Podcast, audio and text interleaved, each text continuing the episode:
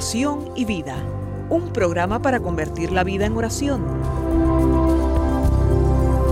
Hay un dicho entre nosotros que dice así, dime cómo rezas y te diré cómo vives. Dime cómo vives y te diré cómo rezas.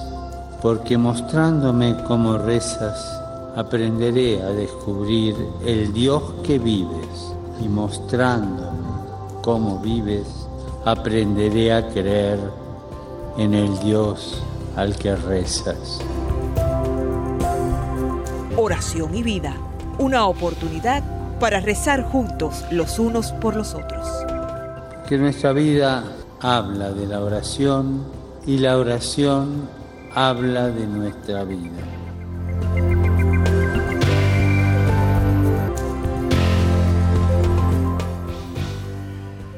Ven Espíritu Santo, llena los corazones de tus fieles y enciende en ellos el fuego de tu amor. Envía Señor tu Espíritu Creador y renueva la faz de la tierra. Oh Dios, que has iluminado los corazones de tus hijos con la luz del Espíritu Santo, haznos dóciles a sus inspiraciones para gustar siempre el bien y gozar de su consuelo. Te lo pedimos por Jesucristo nuestro Señor. Amén.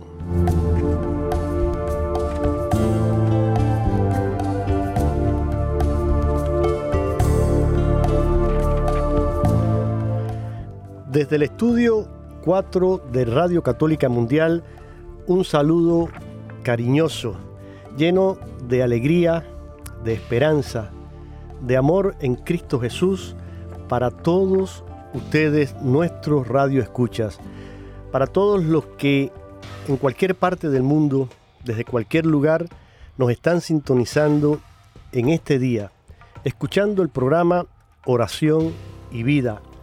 Ustedes forman parte de esta gran familia que es la Radio Católica y por muchos años han sido oyentes fieles de este programa y para mí es un honor y es también una alegría y una gran responsabilidad el compartir con ustedes, el hablarles, el juntos caminar en esta formación integral, una formación humana y espiritual.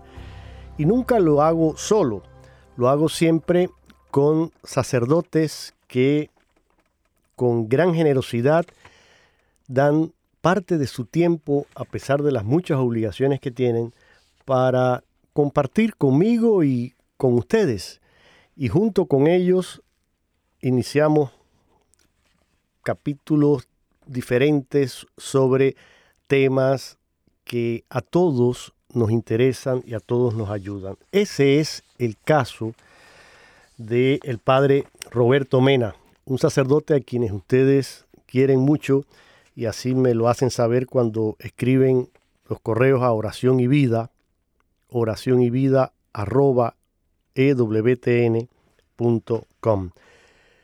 El padre Roberto Mena es un sacerdote que es siervo eh, misionero de la Santísima Trinidad y además también es eh, un siervo de la Divina Misericordia, un misionero de la Divina Misericordia, porque así fue escogido y nombrado por el Papa Francisco. Con el padre Roberto hemos iniciado una serie de programas que todos están relacionados con el sacramento de la Eucaristía. ¿Por qué?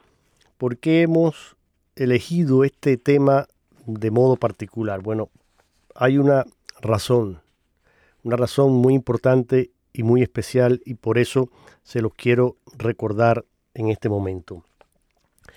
La Conferencia Episcopal Norteamericana, la Conferencia de Obispos Católicos de la Iglesia Norteamericana, ha iniciado un trienio de lo que ellos han llamado un avivamiento eucarístico nacional, es decir, un revivir ese amor por la Eucaristía a nivel de todo Estados Unidos, de toda la iglesia norteamericana.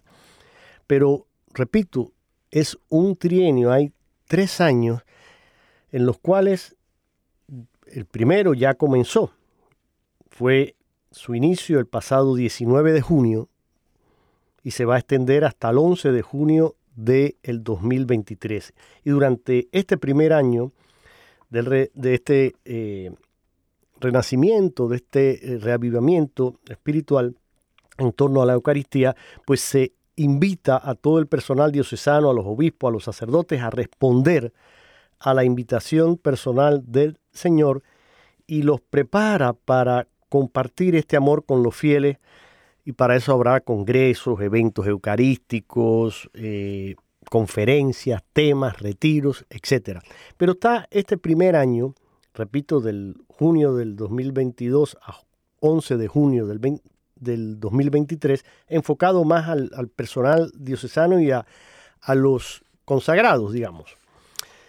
Pero el segundo año de este avivamiento, pues será un avivamiento parroquial.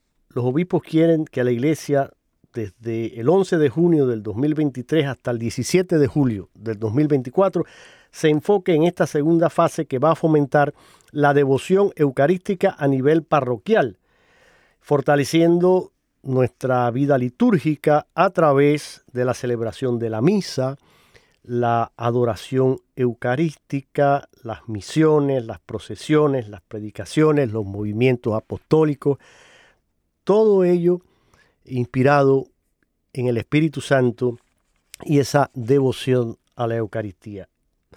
Habrá también en este eh, mm, año un Congreso Nacional Eucarístico que va a ser del 17 al 21 de julio del 2024 y va a tener lugar en Indianápolis.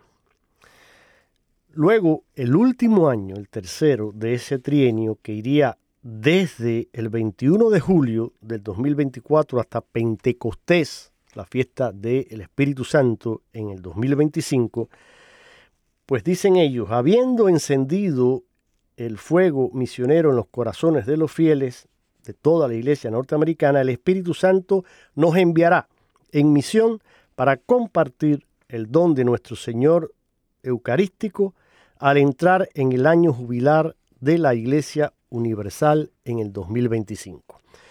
Entonces, como ven, tenemos mm, tiempo para profundizar en ese conocimiento y amor a Jesús sacramentado. Pensando en eso y buscando ayudarles a todos ustedes, eh, el padre Roberto Mena y este servidor Jorge Graña decidimos hacer este ciclo de programa. Y por eso eh, hoy está aquí conmigo también eh, el padre para, después de haber, bueno, padre, mm, gracias miles por, por estar una vez más con nosotros. Y en nuestros ciclos de programa, nosotros comenzamos eh, presentando, nos pareció que er, era bueno sentar las bases, digamos, poner como, como un, como decimos, una, una base sólida, diríamos, un, fundamento eh, sobre el cual construir todo este edificio que queremos después sobre la, el tema de la Eucaristía. Y esa base quisimos eh, hacerlo partiendo de lo que el catecismo de la Iglesia Católica nos dice acerca de la Eucaristía. Por eso nuestros programas anteriores fueron tratando los diferentes puntos en los que este nuevo catecismo hace referencia a la Eucaristía. Bienvenido, Padre Roberto.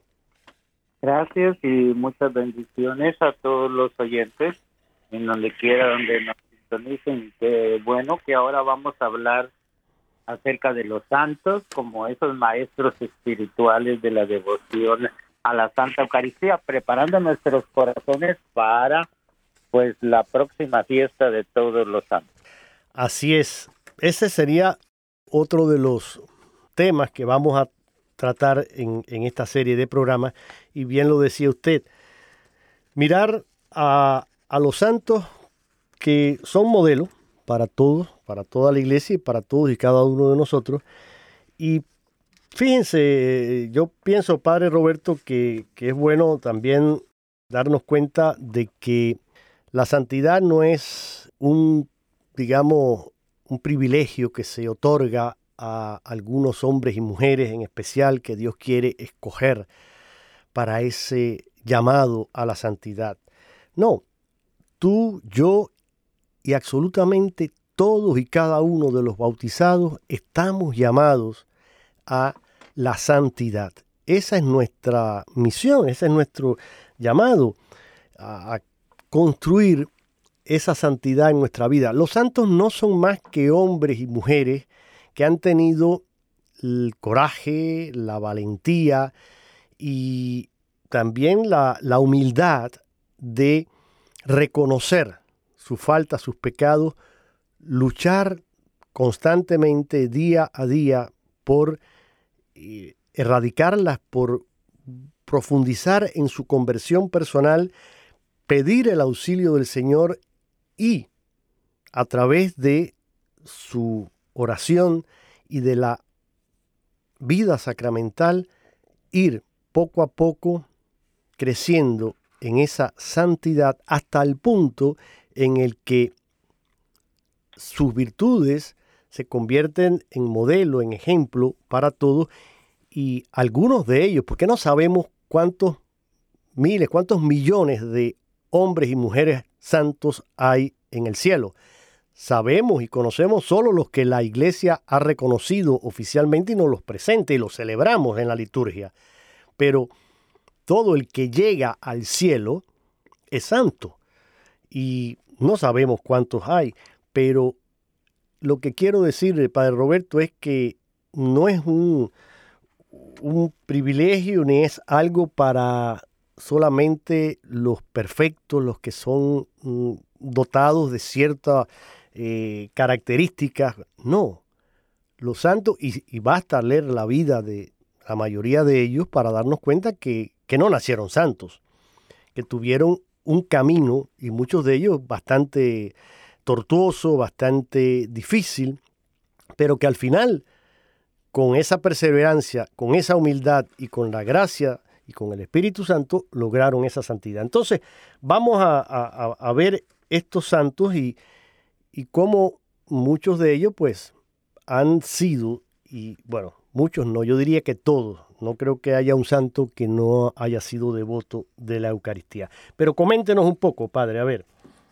Sí, antes nada más quería recordar una frase de la Madre Teresa de Calcuta que decía esta gran santa, decía la santidad no es el privilegio de unos pocos, sino que es la obligación de todos. Excelente. Eso resume todo lo que yo me pasé cuatro minutos para decir. Pero sí, muy bien. Bueno, muy bien. entonces ahora nos vamos a los santos de nuestra iglesia, un gran doctor de la iglesia, Santo Tomás de Aquino. Pues nació en el 1224 y pues todo el siglo XIII, XIV y hasta el día de hoy su influencia es muy grande porque es uno de los más grandes teólogos de nuestra iglesia católica y por supuesto con una gran devoción a la Eucaristía.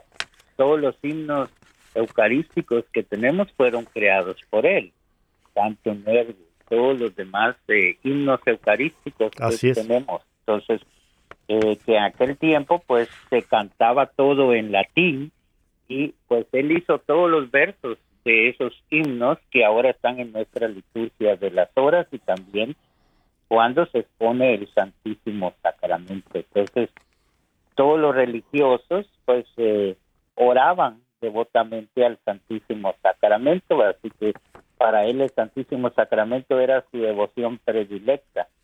Celebraba la misa temprano en la mañana y luego oía varias misas durante el día que servía con frecuencia, según dice uno de pues de aquellos que estudió su vida entonces compuso por encargo del Papa en el texto litúrgico del oficio de Corpus, el pan de lengua, el sacri solemne, laudación, todos los, los del Santísimo Sacramento escritos por él.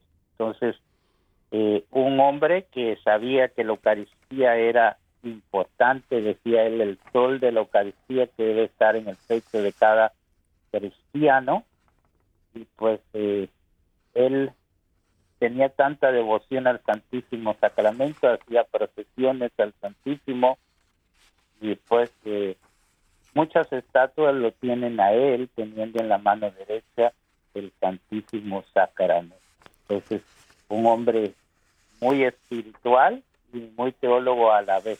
Entonces, es importante que los intelectuales, él decía que la mejor teología que él había hecho en su vida la ha hecho de rodillas delante del Santísimo. Así es. Y, y fíjese ahora, hablando de este gran Santo Tomás de Aquino, uno de los eh, más grandes teólogos que ha tenido la iglesia, precisamente en un canto inspirado en la Eucaristía que fue escrito por Santo Tomás de Aquino. Fíjese, hay un, breve, eh, un breve mm, estrofa, diríamos, que resume ah, con esa mm, inteligencia, esa maestría de Santo Tomás en esta breve estrofa.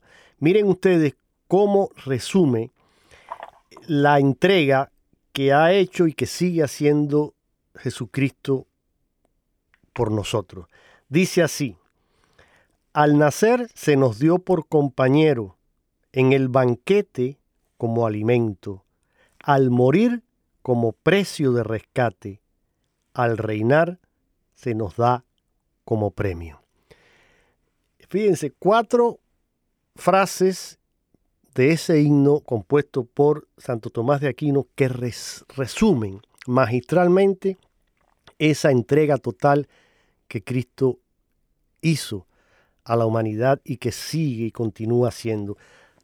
Nacimiento se nos da por compañeros, se hizo uno de nosotros, asumió nuestra carne, nuestra eh, naturaleza humana.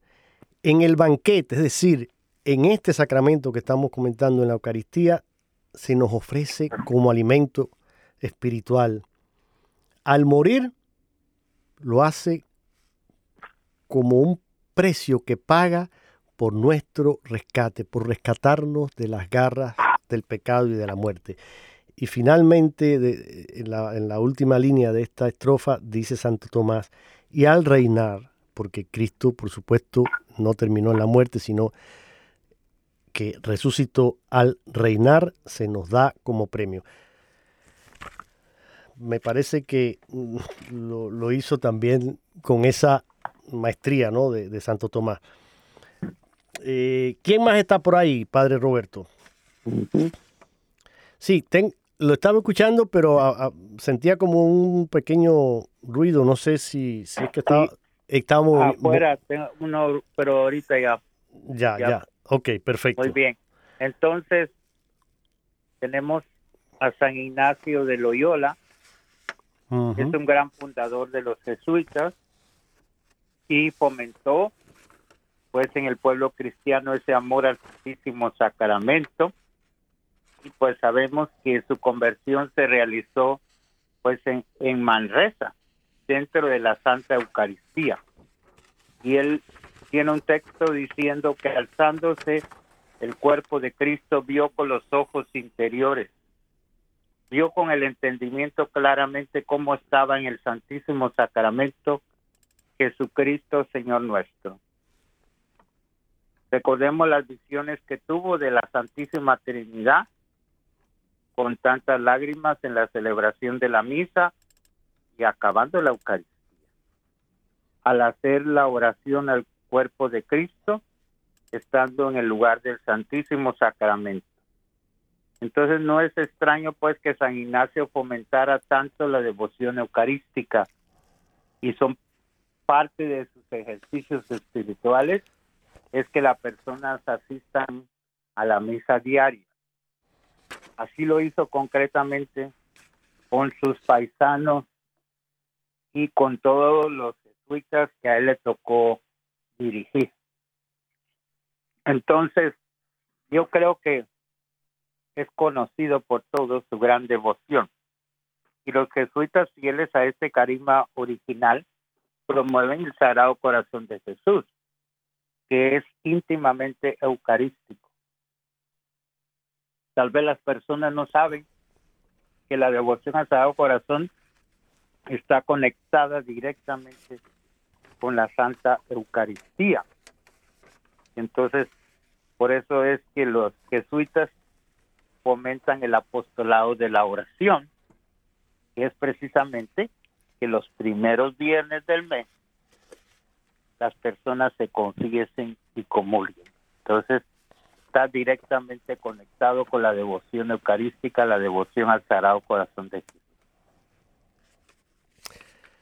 Así es, Padre. Y realmente, bueno, sabemos el gran bien que ha hecho la Compañía de Jesús en la iglesia y el, ejemplo de eh, su fundador, San Ignacio de Loyola, y luego todos los que mm, vinieron después, porque tanto ellos como estas dos grandes órdenes religiosas que desde el siglo XIII han estado también fomentando grandemente esta devoción, franciscanos y dominicos, pues la iglesia a lo largo de, los siglos se ha ido, podríamos decir, nutriendo ¿no?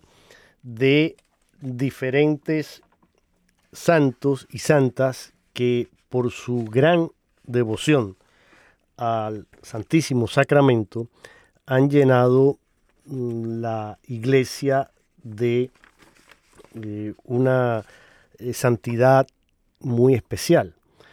Y si le parece bien, porque todavía tenemos aquí, bueno, si, si quiere, Padre Roberto, mm, coméntenos un poquito sobre, ya que yo dije santos y santas, coméntenos un poquito también de esta gran santa y doctora de la iglesia. A ver. Santo Teresa de Jesús, que recientemente acabamos de celebrar su fiesta. Exacto, porque pues, después les quiero poner un audio. Muy bien. Tiene una gran devoción al Santísimo Sacramento y se refiere que en sus tentaciones, en sus cansancios, en sus luchas y angustias, al menos en lo más continuo y ordinario, acabando de comulgar, descansaba, dicen sus biógrafos, y en algunas ocasiones delante del Santísimo Sacramento hacía una hora santa ella donde entregaba su cuerpo y alma al Señor diariamente. Entonces ella pues hablaba que su enamorado se hacía presente en esa majestad infinita de Dios hecha pan en la Santa Eucaristía. Así lo revela en su camino de perfección. Igualmente la Eucaristía, tanto para el alma como para el cuerpo, decía, ella es la medicina. Entonces piensan que no es el mantenimiento aún para estos cuerpos, este santísimo manjar, gran medicina aún para los males corporales. Yo sé que lo es, así lo decía ella. Ella se conmueve ante la palabra inefable del cantar de los cantares. Bésame con los besos de tu boca. Oh Señor mío y Dios mío, ¿qué palabra es esta para que la oiga un gusano de su creador? Pero la ve cumplida asombrosamente en la Santa Eucaristía. Entonces, sus mayores poemas que ella realizó, sus mayores libros, los hizo precisamente frente del Santísimo Sacramento del altar. Entonces, ella le dolía mucho a las personas que ofendían al Santísimo Sacramento y decía, hemos de rezar y ofrecer para que no se haga ningún mal ni desacato en contra del Santísimo Sacramento.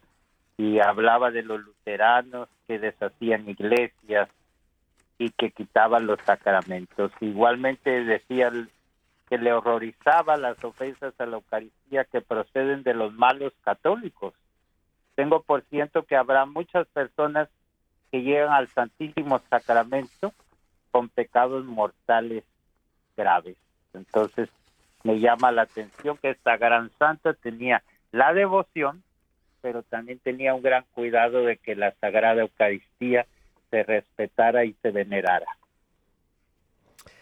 Así lo es. Y hay también, eh, muchas frases simpáticas de, ella, ¿no? Eh, sobre, sobre esto de la Eucaristía. Dicen que mm, en una ocasión alguien se lamentaba frente a ella, ay, si yo hubiera escuchado a Jesús, ay, si yo hubiera caminado con Jesús, ay, si yo hubiera podido tratar con él.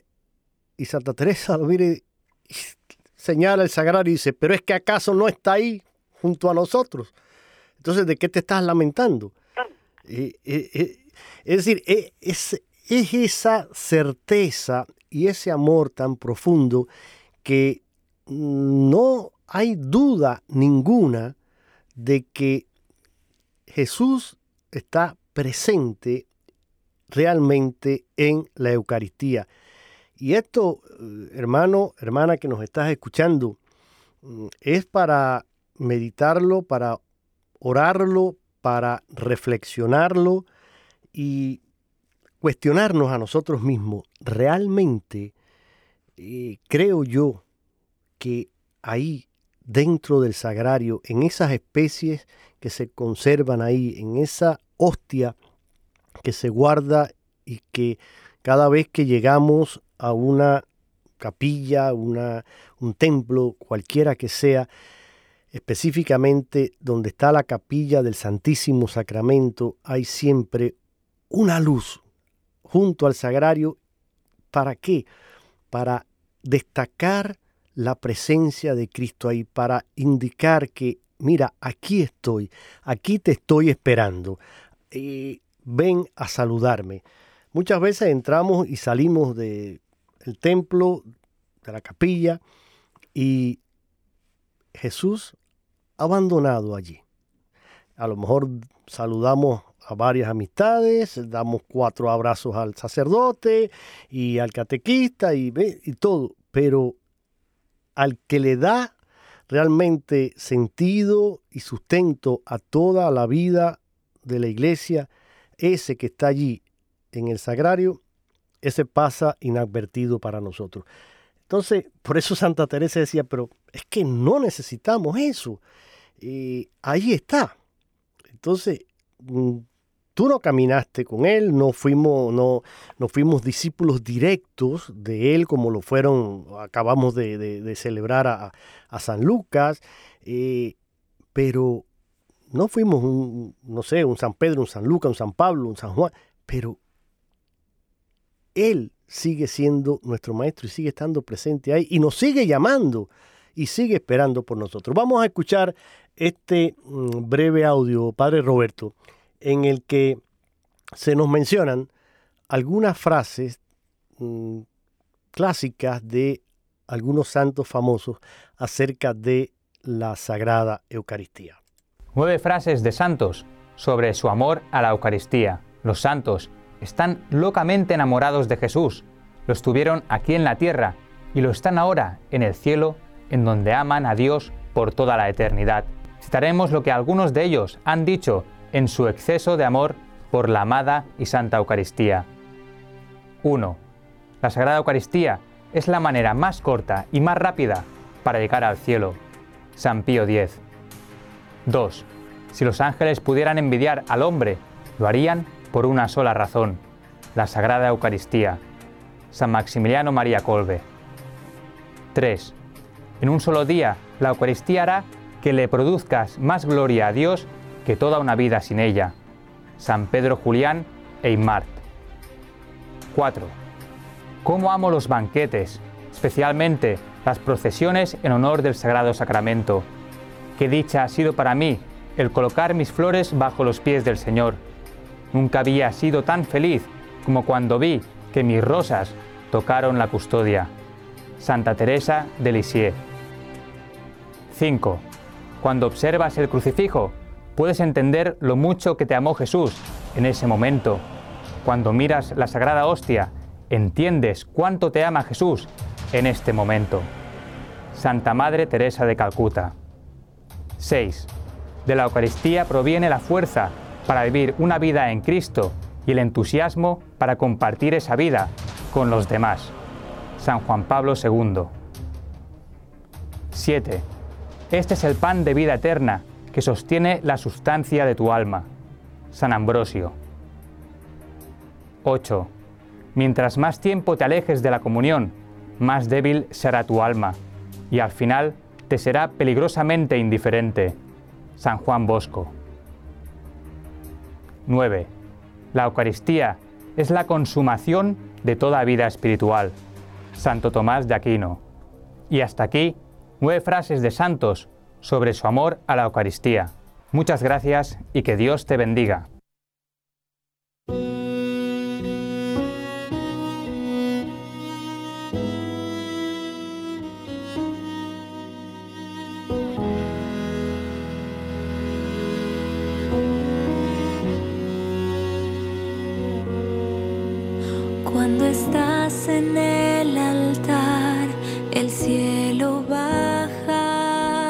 Tierra. Los ángeles y santos te adoran sin cesar. Por la fe sé que es verdad, aunque fallen los sentidos, eres tú en el pan y el vino cuando estás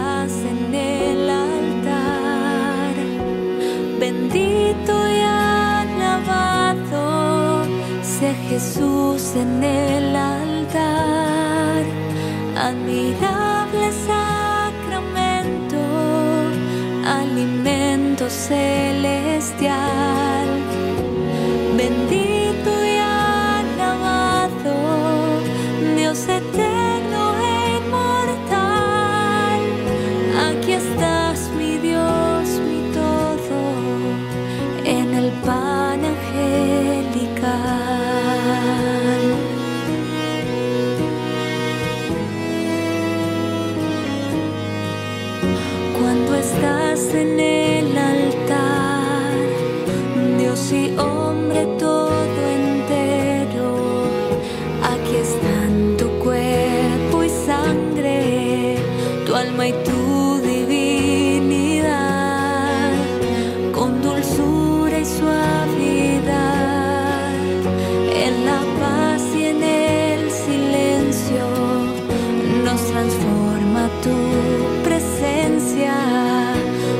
Estás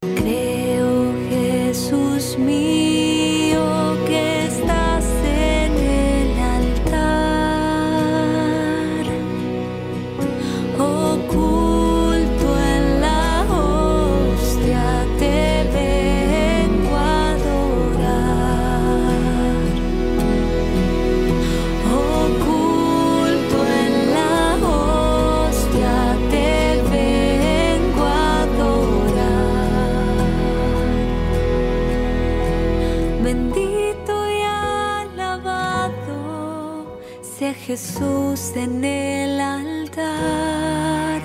Admirable sacramento, alimento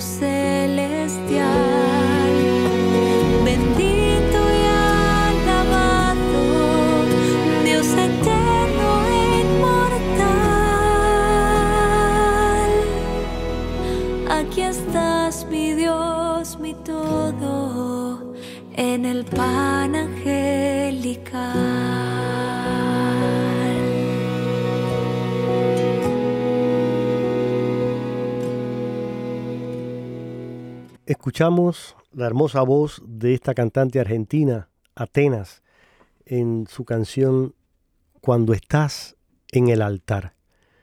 Preciosa esta adoración al Santísimo Sacramento en forma de canción, en forma de música. Y Padre Roberto, antes de seguir con, con este material que tenemos aquí, que nos menciona a otros grandes santos que quiero que usted pues también nos comente, pero precisamente mm, inspirado por, por esta canción, encontraba y yo buscaba algunas mm, también información y anécdotas sobre San Juan Pablo II y la Eucaristía, que hay muchísimas. Y una que viene muy a tono con esta canción que acabamos de escuchar, cuenta el cardenal Coppa sobre un viaje que dio eh, San Juan Pablo II a República Checa en el año 95 cuando todavía era papa y no era santo, por supuesto. Eh, y ya comenzaba en aquel entonces a usar un bastón a causa de, de, la salud que iba deteriorándose poco a poco. Dice el cardenal Copa, la primera noche de aquel viaje, luego de volver de la cena con los obispos, bajó a la capilla ante el Santísimo. Las hermanas habían preparado para él un gran reclinatorio, pero él prefirió rezar en una de las bancas habituales yo lo acompañaba esperándolo afuera de la capilla. La noche siguiente tuve que responder a una llamada urgente y no pude acompañarlo a la capilla. Llegué luego más tarde cuando ya estaba arrodillado.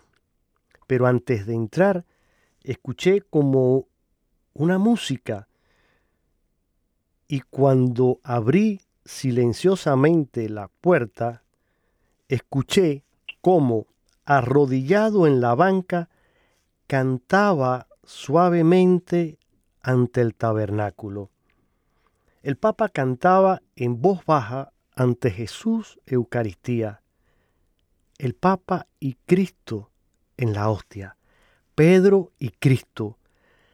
Esto fue para mí una cosa emocionante, un fortísimo reclamo de fe y amor para la Eucaristía y a la realidad del ministerio petrino.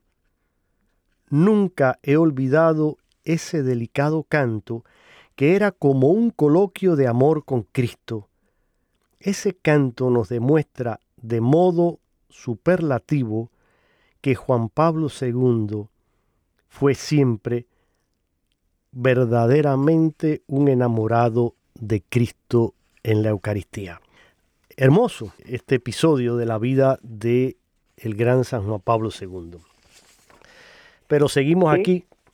A ver, padre. yo, yo conozco pues varias otras historias de muchas personas que celebraron la Eucaristía, sacerdotes con él, obispos, y él pues eh, tenía momentos místicos delante de Jesús que preparaba la Eucaristía con una hora de oración previa que a veces invitaba a las personas que iban a concelebrar con él y que pues en muchas ocasiones se prolongaba más de una hora su devoción eucarística estando ahí delante de Jesús sacramentado y después celebraba la Eucaristía y todavía después de la misa seguía otro momento de acción de gracias. Bueno. Así lo han hecho los grandes santos, han tenido esa devoción así a la Eucaristía, al Padre Así es. el Santo Cura de Ars, muchos santos que le han tenido esa devoción a la Eucaristía. Está inherente a nuestra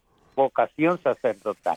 Pues sí que lo es. Y, y hablando de, de, esta vocación sacerdotal y la santidad, mire, esto lo quiero compartir con usted porque, porque usted es sacerdote y porque usted yo sé que también mm, le tiene un gran, gran amor a la Eucaristía.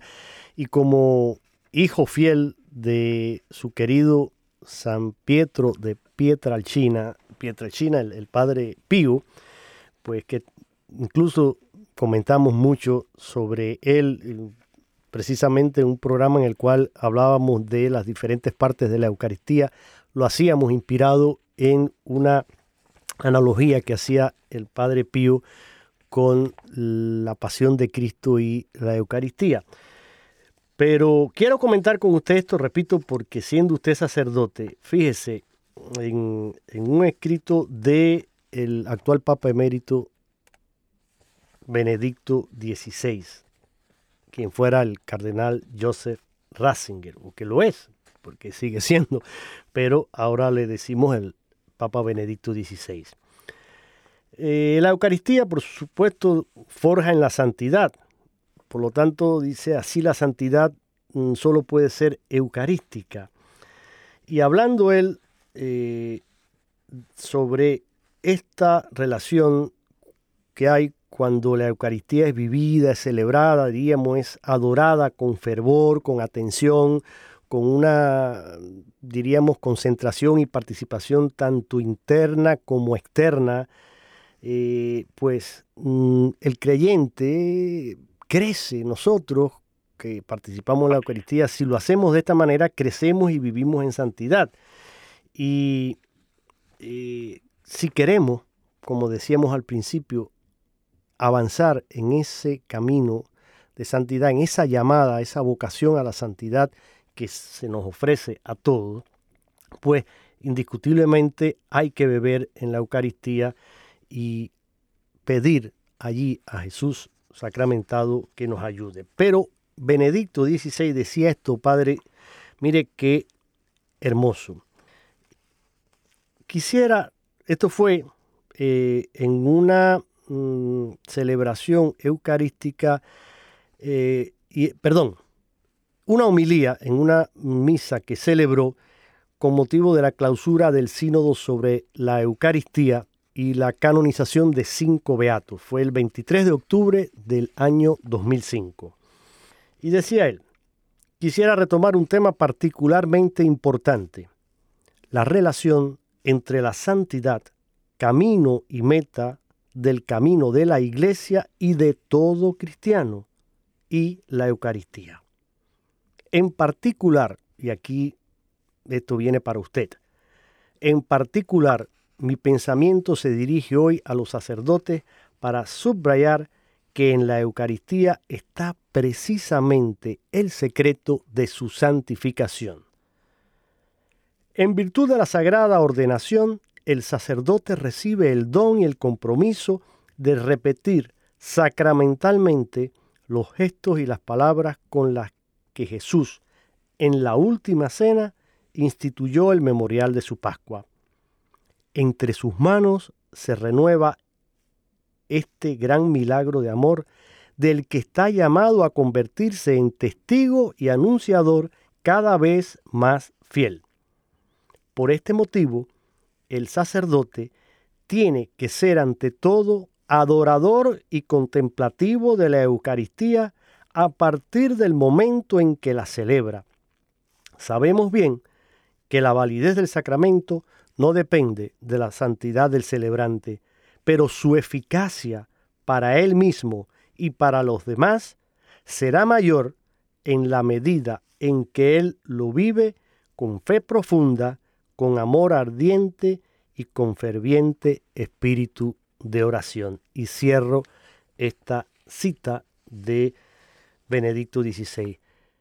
Para el padre Roberto Mena, qué significan estas palabras, qué le dicen y cómo mm, se siente usted siendo sacerdote cuando se prepara, cuando va a la Eucaristía y cuando está en una celebración de la Eucaristía.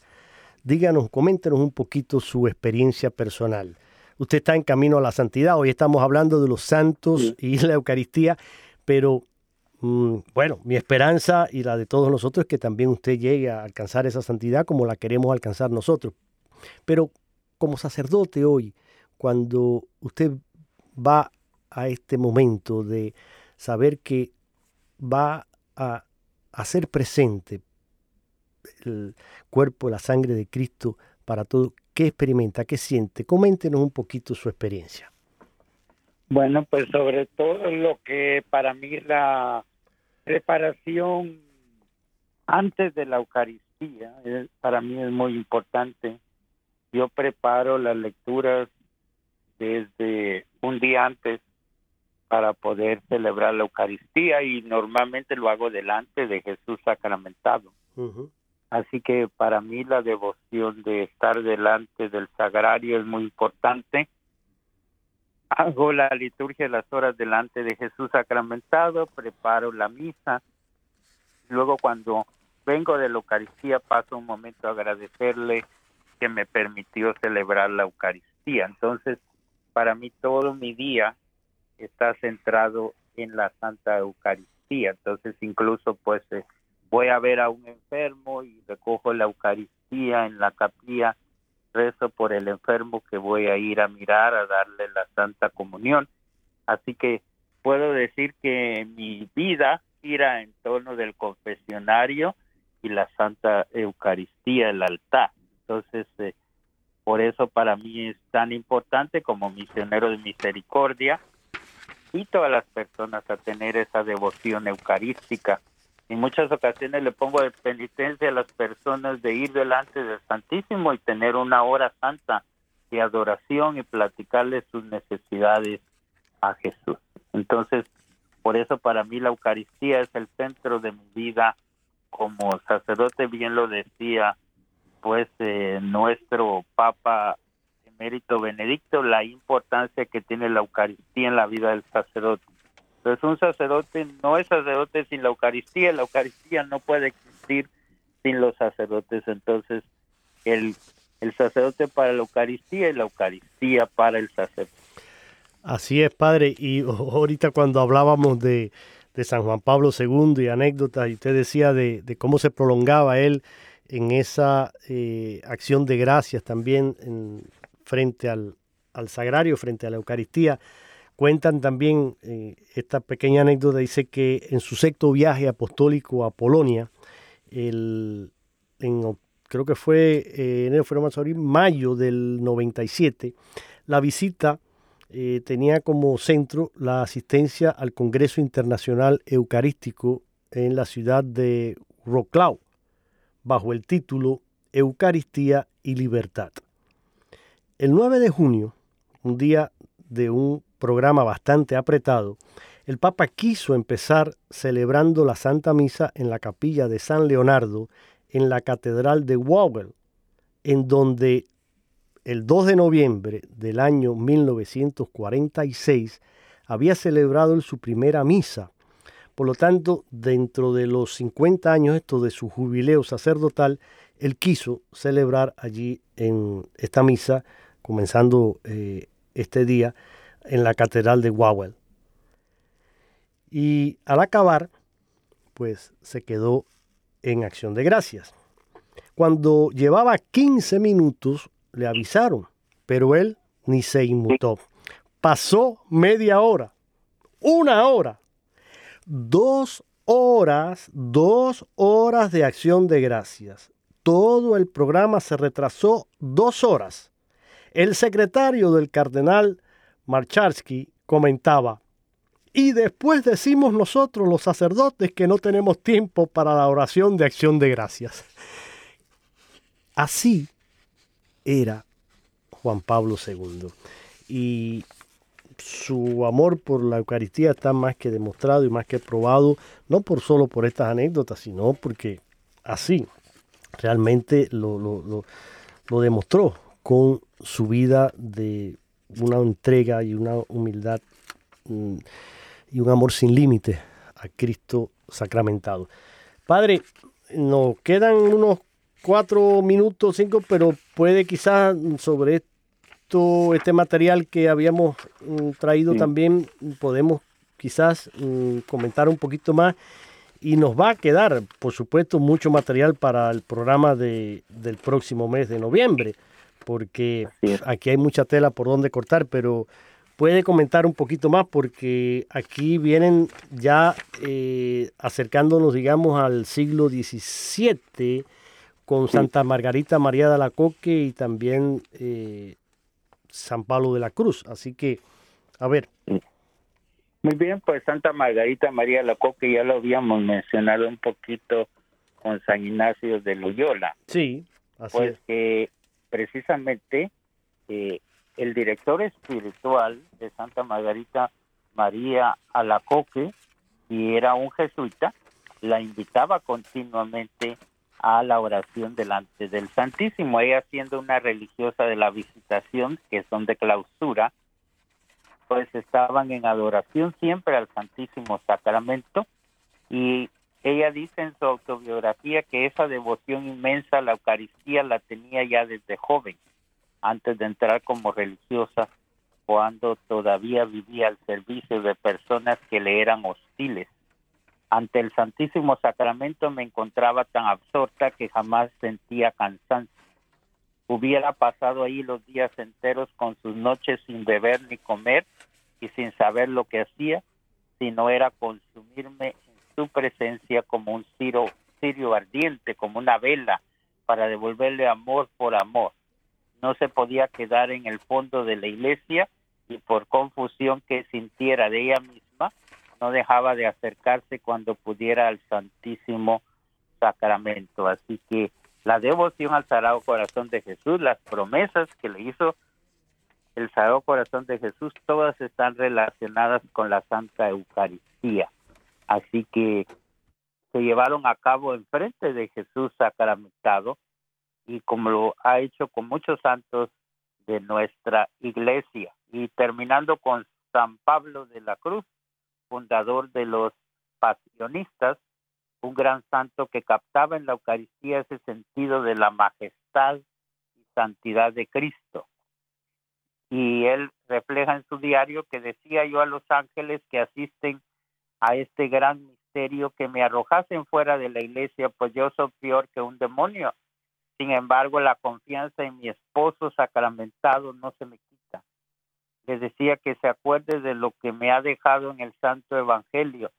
Esto es que no ha venido a llamar a los justos, sino a los pecadores. Y creo que eso me viene muy bien a mí también en mi ministerio como misionero de la misericordia, escuchando confesiones de personas que llevan años y años de no confesarse y cuando sienten esa misericordia de Dios y le digo su penitencia estando delante de Jesús sacramentado, me dice, y eso tan poquito me, me preguntan a veces las personas, le digo, eso es suficiente, va a ver cómo esa devoción a Jesús le va a ser suficiente de aquí en adelante y pues comulgar cada vez, entonces cada las personas que pueden comulgar diariamente los invito a que siempre lo hagan los que no pueden, pues al menos el domingo, pero que tengan durante la semana, aunque sea unas visitas delante de Jesús sacramentado, siempre le digo a las personas, pase antes de su trabajo, después de su trabajo, un momento uh -huh. con Jesús en la Santa Eucaristía,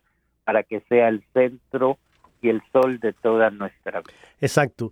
Eh, creo que es un consejo fabuloso para terminar el programa del día de hoy. Miren, el, visitar a Cristo sacramentado ahí en la Eucaristía, eso eh, es un anticipo de esa gloria eterna que vamos a, vivir. Esto nos une profundamente a Cristo, aumenta en nosotros la, la, las virtudes, la, santidad, el deseo de, de oración, de hacer cosas buenas, nos ayuda a estar más cercanos los unos de los otros. Mañana, 22, celebramos precisamente la fiesta de San Juan Pablo II.